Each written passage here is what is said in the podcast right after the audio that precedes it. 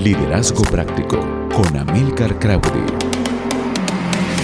Hola, ¿qué tal? Te saluda Amilcar Crowdy. Nuevamente desde Liderazgo Práctico para poderte ayudar y equiparte con herramientas para la nueva estación en tu vida.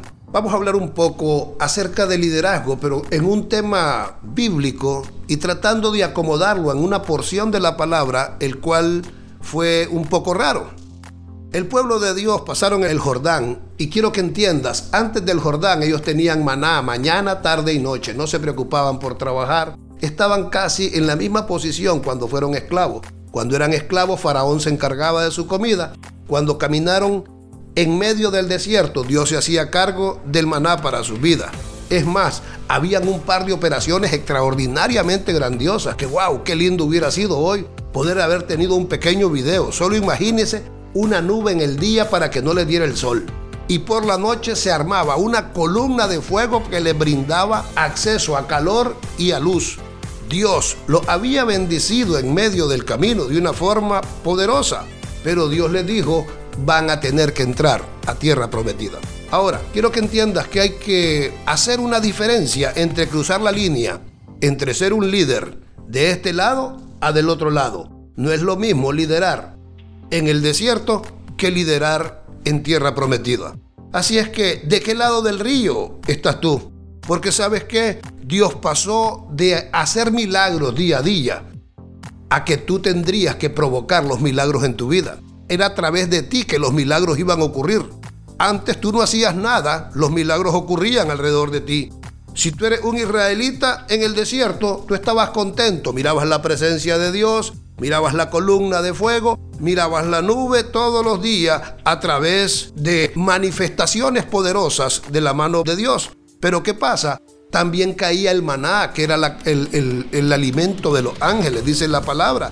Todos los días tenían comida, pero prácticamente esto funcionaba como la ayuda estatal en algunos países. Entonces, ¿qué es lo que trato de decirte?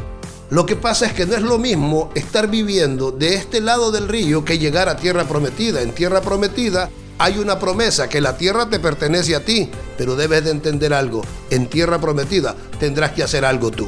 ¿Por qué? Porque tendrás que desalojar, tendrás que desalojar a los gigantes, tendrás que desalojar aquello que es como una oposición y que no te está permitiendo obtener lo que Dios te ha prometido para ti.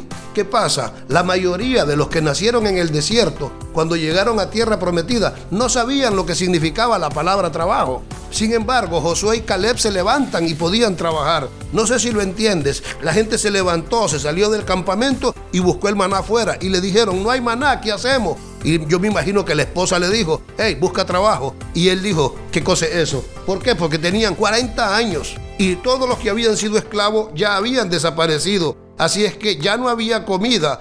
Y tú tienes que entender que vive una etapa en tu vida, una época en la cual al inicio Dios provoca milagros alrededor de tu vida, milagros de esto, milagros económicos, milagros financieros, milagros físicos, milagros de sanidades, pero hay otro tiempo en que Dios dice, bueno, ahora ya estás en tierra prometida, eres mi hijo y quiero usarte a ti para que a través de ti te quiero provocar los milagros. Así es que yo creo que algunas cosas deben de cambiar en ti y tienes que entender qué etapa estás discerniendo que estás viviendo hoy. Isaías 42, 9 dice, las cosas viejas pasaron, he aquí que yo hago cosas nuevas para ti.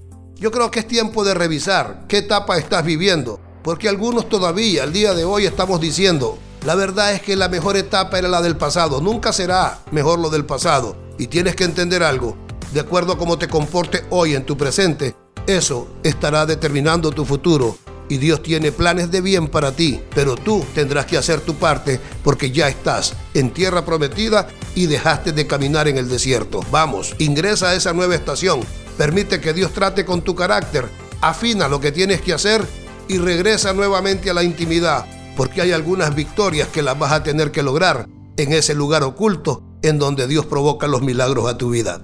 Un saludo a la distancia, para mí es un privilegio siempre poder estar contigo y espero tus comentarios. Abrazos, Amilcar Claudi. Ahora estás listo para triunfar.